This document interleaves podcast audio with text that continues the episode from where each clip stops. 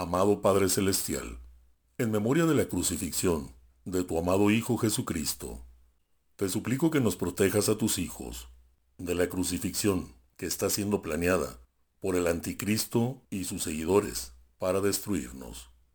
Danos las gracias que necesitamos para rechazar la marca de la bestia y concédenos la ayuda necesaria para luchar contra el mal en el mundo, propagado por aquellos que siguen el camino de Satanás.